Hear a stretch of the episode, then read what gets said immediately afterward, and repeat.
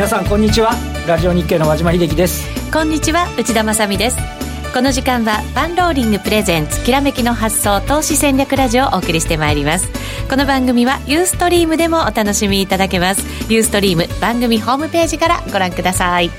さあそれでは早速今日のゲストご紹介していきましょう、はい、現役ファンドマネージャーの石原潤さんです。こんにちは石原潤です。よろしくお願いします。よろしくお願いします。お願いいたします。ちょっとご無沙汰しちゃってますよね。いや和島さんと久しぶりで、ね 決算シーズンになるといないのは分かってたんですけど。前回は多分石原さんがお休みだった。前回は酒場であったような気がする。それ以来ですか、ね、はい、よかったですよ。あの酒場だけじゃなくてね、ね、番組でもお会いできてちょっとほっとしましたけど。もうでも来年も視野にねトレードしていかなきゃいけない時期に入ってもうねファンド税は15日ぐらいからもう、みんな休みますんで。そうです私もそう15日前までにの仕事がもう山ほどあってですねもう目から火が出てるんですけど あのだんだん出来高がクリスマスに向けて、えー、薄くなっていくとい。う時期なんですけどね、石原さんももうじゃあもう月半ば過ぎたらあんまりやりたくないんですか？トレード。いいつでもやりたくないですけどあの 今ねあの本当にね今日もまあえっと、自由裁量で取引もバンバンやってるんですけど、まあ、年齢とともにだんだん体力の限界を感じてきまして まあ年々その、えー、コンピューターのシステムトレーディングの比率を今上げてるとい。うことで、まあこれ番組の中でまた紹介しますけどまああの本当にね体力だなと相場は。体力と集中力と気力ですかね。はい、はい、まあ年末まで頑張っていかないと、まあ、内田さんのように私も72倍にあの資産を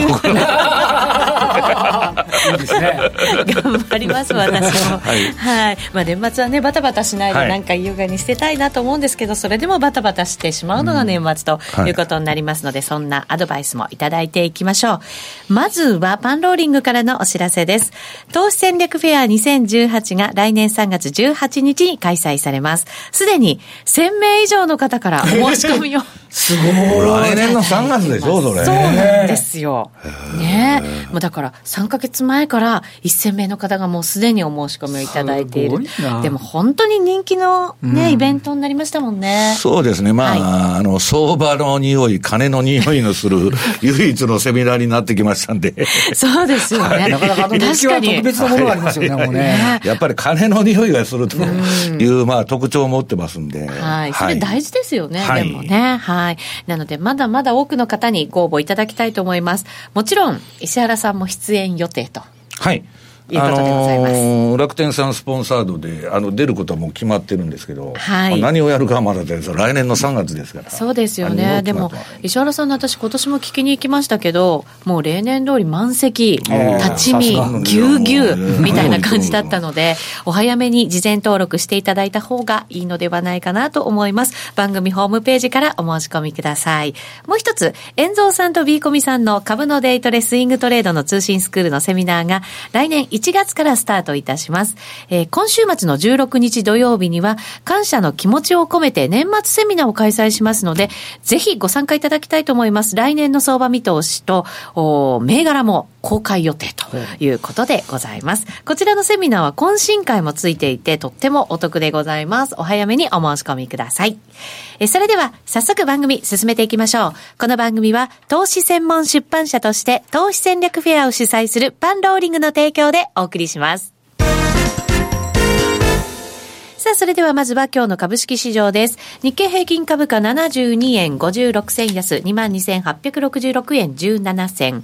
えっ、ー、と、高かったのが9時43分の22,994円33銭ですから、23,000円目前まで行ったんですが、2時3分に今日の安値22,834円89銭となりましたので、ちょっと伸び悩む格好で引けたということになりますね。トピックス、プラス1.74ポイント、1815.08ポイント。トピックスはプラスですから、まちまちの展開で指数は終わりました。マザーズ、プラス、日経ジャスタック平均も小幅高という展開でした。はい。あの、まあ、日経金はね、ちょっと伸び悩んじゃった。昨日と逆のパターンですよね。あの、今日私も午前中のキャスター担当してたんですけど、まあ、ほとんど動かなかったっていう。はい。昨日のアメリカは高かったですけど、あの、昨日の日本株は午後から日銀の ETF のね、買い観測が入っちゃって、全場ぱったり動かなかったので、午後からなんとなく買いのね、入るんじゃないかっていうんで、少しプラスになって取引を終えましたけど、今日は逆にね、鈍化して終える。ただ、あの、今、あの、内田さんからあったように、トピックス、東証株価指数の方はプラス。はい。で、これもあの、前場10時前ぐらいからですかね、銀行株が突如としてなんか伸び始めるっていうような動きになって。なんか材料あったんですか？特にはないと思うんですけど、あの、まあ、もしかするとね、その、海外勢の買いとかそのあたりかもしれないですけど、ちょっと今までと逆のね、むしろ配点がまたそこから難聴になっちゃうみたいな、リバーサルみたいな時ではありますよね。最近の相場、相関性がないんで、はい、もうどういう動きが起きてるのか、見ててもさっぱりわかんないイメージしづらいかもしれないですね、トレーダーの皆さんね。まあ、トレンドが限界まで来るとね、まあ、ネッド・デイビスっていうのは言ったんですけど、そういう現象がまあ起こりやすいんですけど、まあ、それがもう今年の1月からずっと続いてますんで、どこまで限界なんだと いう話もあるんですけど、そうです。ね、はい、長く続いてますね、そうなるとね。わ、はい、かりやすく言うと、日経平均でいうと、ちょっと2万3000円は重いかなっていうね、そんな感じで、ね、なんかそこって重要な節目とかそういうことではなく、えっと、昨日のところで1円ばっかり上回りましたけど、11月、あの取引時間中は9日が2万3000えー、382円なんですけど、はい、あの引け値ベースの高値って11月7日につけてて、で昨日それを1円だけ上回ってるんですよね。1円。だから、はい、でも、伸びきんないっていうね、部分っていうのはちょっとなんか、あの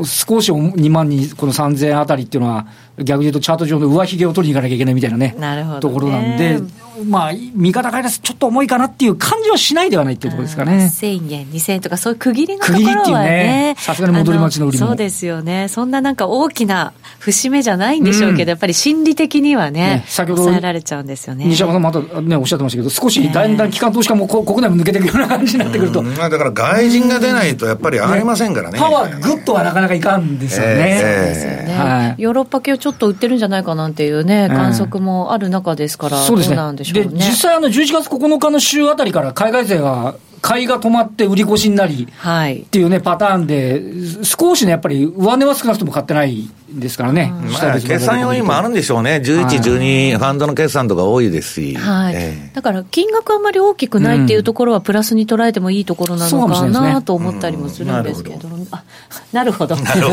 納得はしてくれないですね、なるほどって言っただけでね。いやよく最近の動きはわからないなと思ってるんで、はい、そうなんですね、まあ、そういう動きなんだそうです。はい、はい、まあ、でも年末に向けてまだまだこう商いが少なくなってくるっていうところは、ね、ここへ来ては、ちょっとやっぱり小型株の動きが、今もありましたけど、ちょっとインデックスちょっとなんですけど、でもだんだんマザーズは年初来高値に近づき、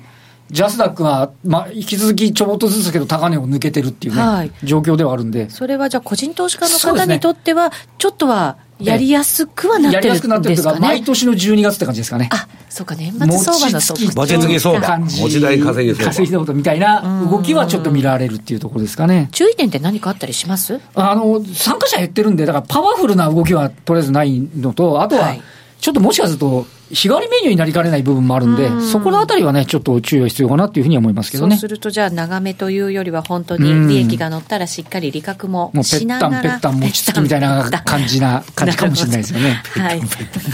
イメージしやすいですね。わかりました。この後、ゲストコーナーです。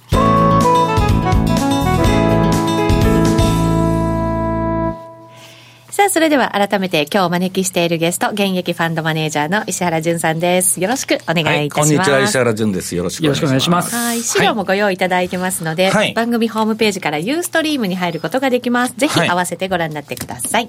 あの、まあ、これまあ、そろそろね、来年の話をしだしてるんですけど、はい、運用者の間で。まあ、ちょっと今の、その、相場の潮流じゃないんですけど、まあ、どういうことが起こってるかと、いうことで、うん、まあ、資料持ってきましたんで、まず1ページ目見ていただきたいんですけど、はい。まあ、これあのー、まあ、2018年、18年はですね、規制強化の年になるんじゃないかと。規制強化、それはあの金融のマーケットの中でってことですか？われわれもね、あのファンドとかいろんな業界だとか銀行だとか、まあいろんなところと付き合ってと思うのは、年々規制厳しくなってる。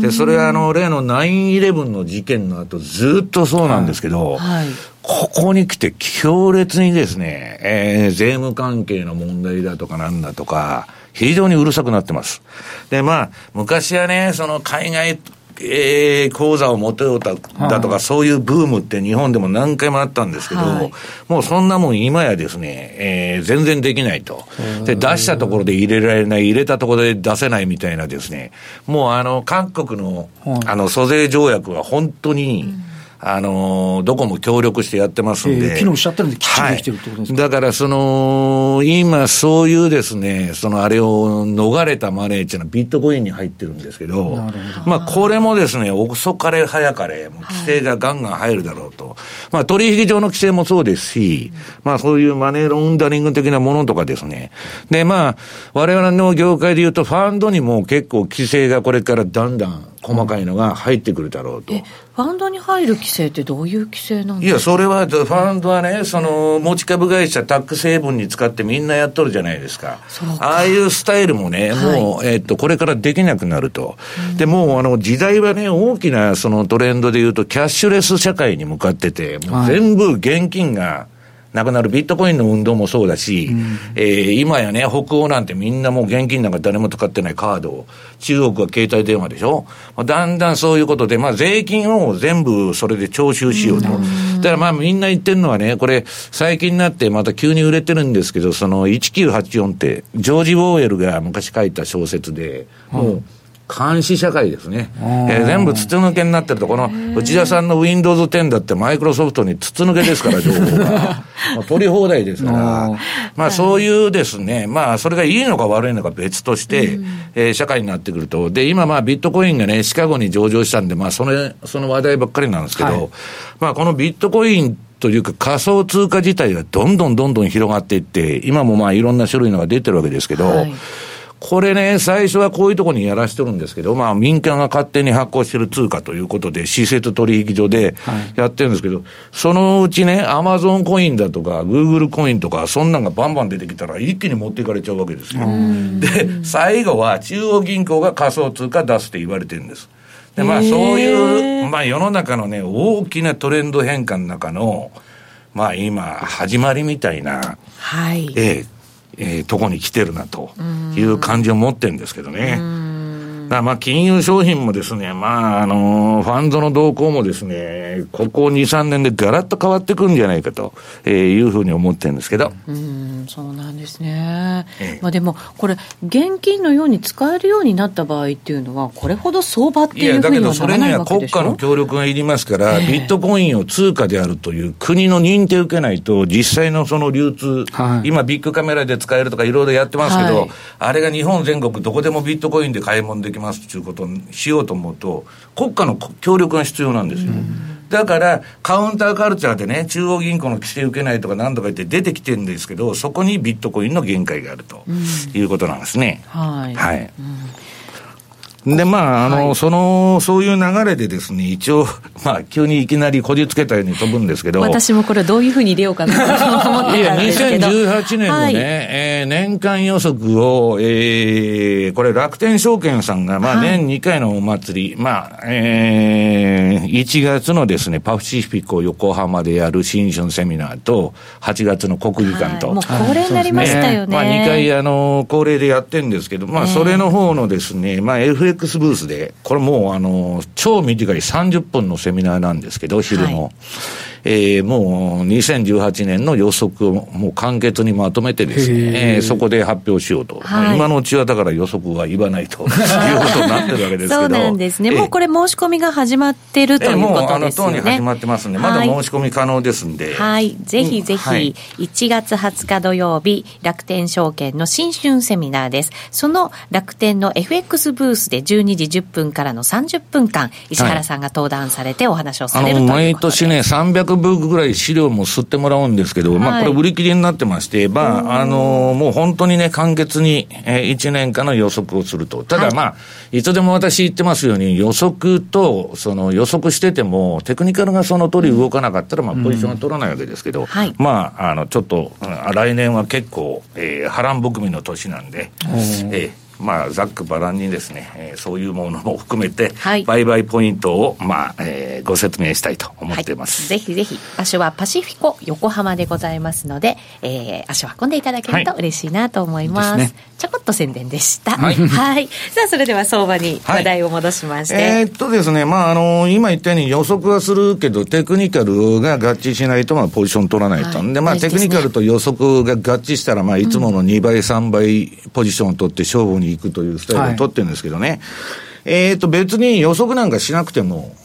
相場っていうのは別についていけばいいと、儲かるんだというのが私の考え方なんですね。えー、ニュースだとかファンダメンタルだとどうでもいいと。はい、えー、最終的には価格そのものの分析。で、その価格そのものの分析っていうのは何かっつったら、その価格がトレンドを持ってるかどうか。うん、はい、えー、それが重要なんです。うん、で、まあ、資料持ってきましたんで、えー、3ページの日経平均。はい、これまあ今年苦戦した相場が続いてですね、えー、去年の11月、12月で1年分の上げやっちゃったもんですから、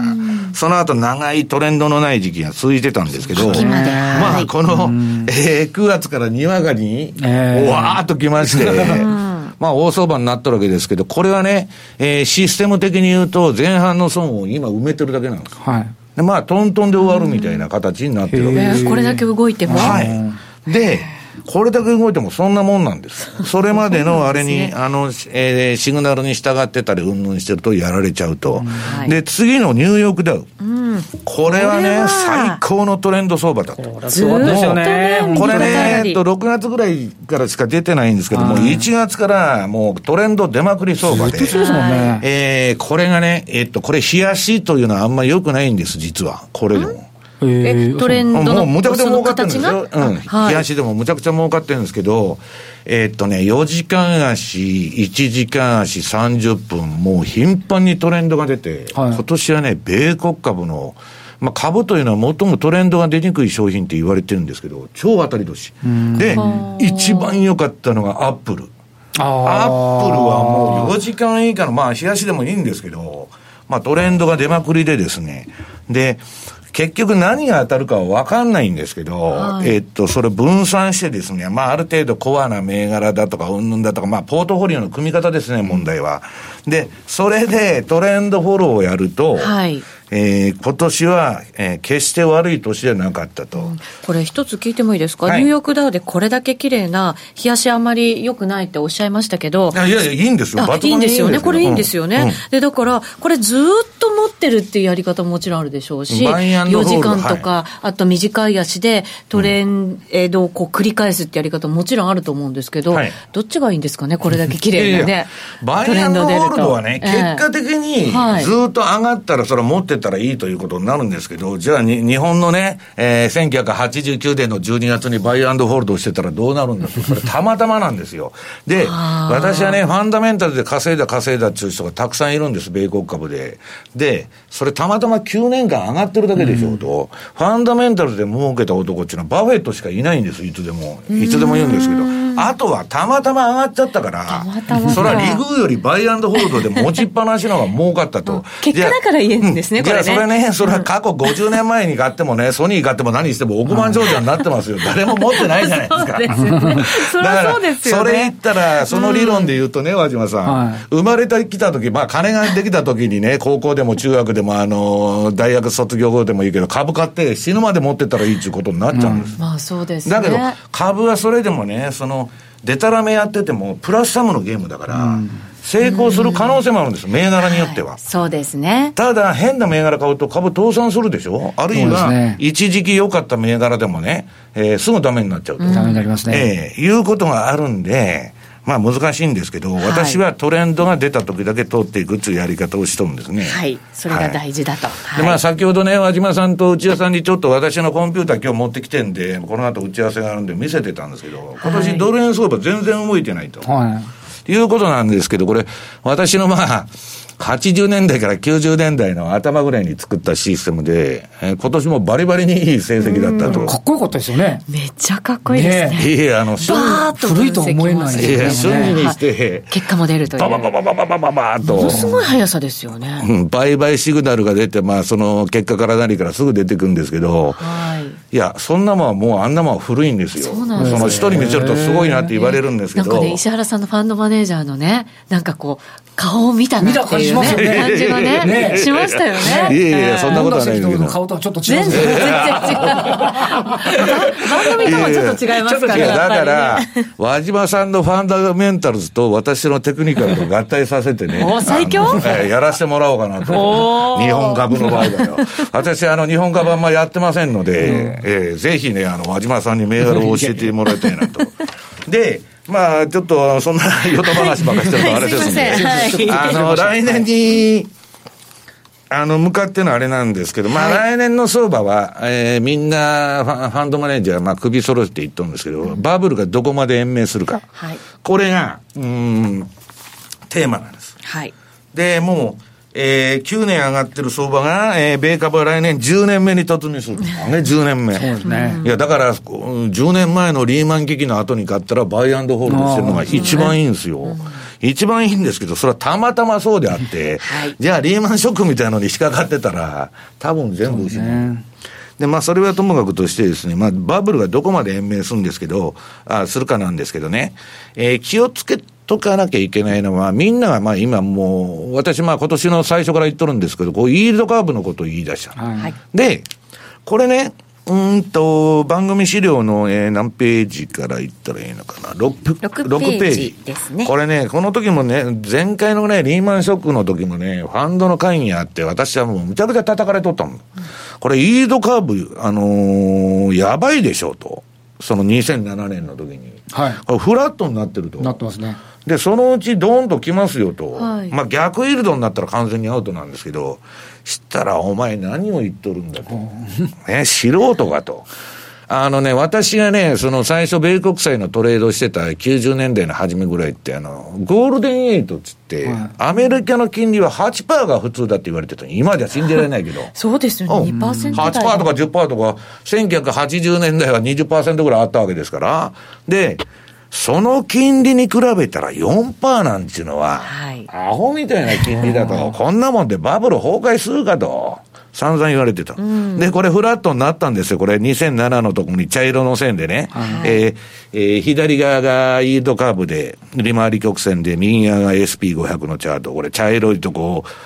間もなくドーンと来とるでしょ。で、今、えー、今の現在のイールドカーブっていうのはまだ、えー、っと、短期金利の方に、フラットになるには、はい、上げ落ちやの。まあ、あと、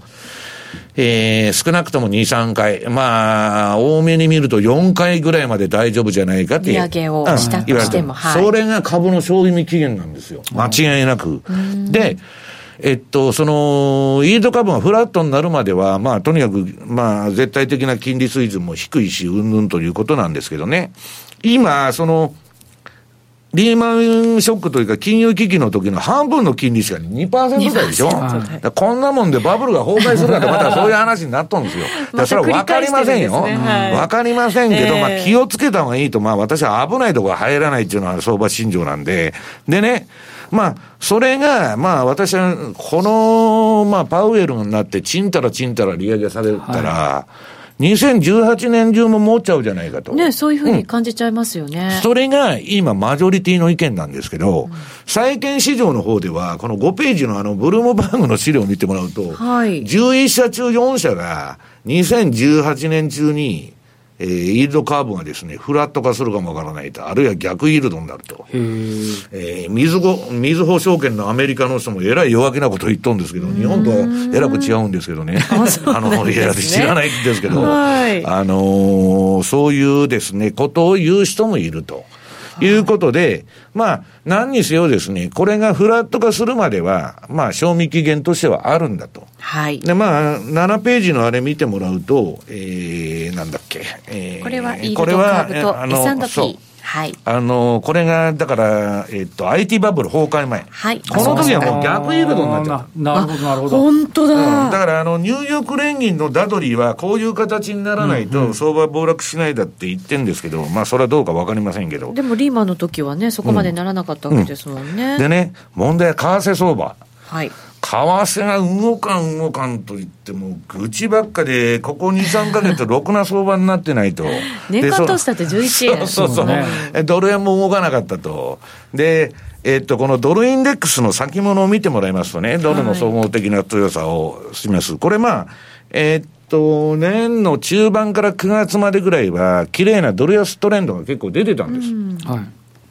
で、ここはいい相場だったんですけど、その後ね、トレンドがみんな故障しちゃって、はい、この前、まあ、あの、三尊崩れみたいになってロングが出たんですけど、それも故障してですね。で、今度売りに行ったんですけど、それも故障して今戻ってると。まあ、方向性を模索中なんですね。で、次のユーロドルのチャート。ユーロドル。為替のその通貨ペアのね、えー、代表銘柄って言ったらユーロドルなんです。ドル円でなくて。はい。で、ユーロドルのチャート見てもらうと、これはまあ、ほとんどドルインデックスと一緒。まあ、全く同じなんですけど、まあ、ね、はい。まあ、横ばいでね、そうですねこれじゃあ、あの、ね、全然取れないというふうに、まあ、思っちゃうわけですよ。で、さらに、えー、10ページのユーロ円の冷やし。ぱったり止まってますね。そんなもんね、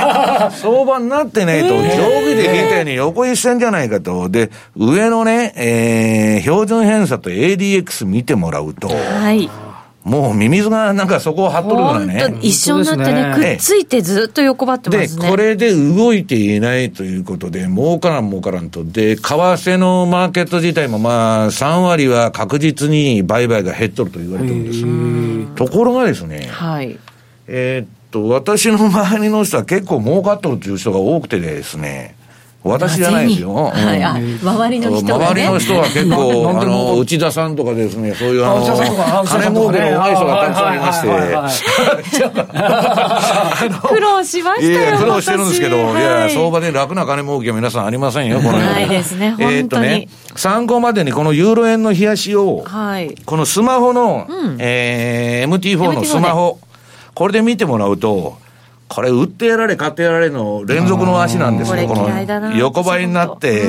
嫌、ですね、これ。こんなあっち向いてほいみたいなね、やってたら、金いくらあっても足りませんよ、こんな相場、はい。売ってやられ、買ってやられ、売ってやられ、買ってやられと。ところがね、これ4時間以下の足、タイムフレームで見ると、劇的に良くなるんです。それでね、えっと、私はまあブログにまあ4時間足もこれ載せてるんですけど、まあそれを1時間足で見てもらうと、これ直近のね、ここれね、ねこんな相場とは和島さん、覚えないですよね。冷やしと4時間でこんな違うものがと。ね、風景がね。これ全然変わっちゃう。で、下のね、標準偏差とか ADX も、そのトレンド出前くりみたいな動きになっとるわけです。この12ページのチャート。動いてますよね。で、えー、次の、その、また1時間足のもうちょっと拡大した直近の、この儲かっとるとこじゃなくて、あの、えー、ここ数時間の足をですね、3枚ぐらい持ってきたのは、1、2、3と並んでるんですけど、まずまあ13ページ。はいうんこんなもんですね、トレンドがすごい綺麗に出てるじゃないですか。出てますね。出てます。だから、あの、相場でね、私が言っておきたいのは、晩作尽きたなんていうようなことはないんです。なるほど。多分、日本株のチャートでも、冷やし動いてなくても、はい。この標準偏差だとかの見てたら、こういう動きしとるのたくさんあると思うんですよ。ね、落としてみれば。ええ。はい。だから、まあ、この13ページも14ページも15ページも、はい、1時間しか出てるんですけど、非常に、時間になっちゃいましたそうですね。そうなんですよ、はい、また後ほどユーストリームでも伺っていきたいと思いますので、はい、ぜひ皆さん引き続きご覧になってください。またラリー・ウィリアムズのフォーキャストも発売予定となっています。はい、ま、できてないんですそうなんですよね、はい、なのでこちらもですねぜひご期待いただきたいなと思います。さてそろそろラジオの前の皆さんとはお別れのお時間となりました。引き続きユーストリームでお楽しみください。石原さん一旦ありがとうございました、ありがとうございました。この番組は投資専門出版社として投資戦略フェアを主催するパンローリングの提供でお送りしました。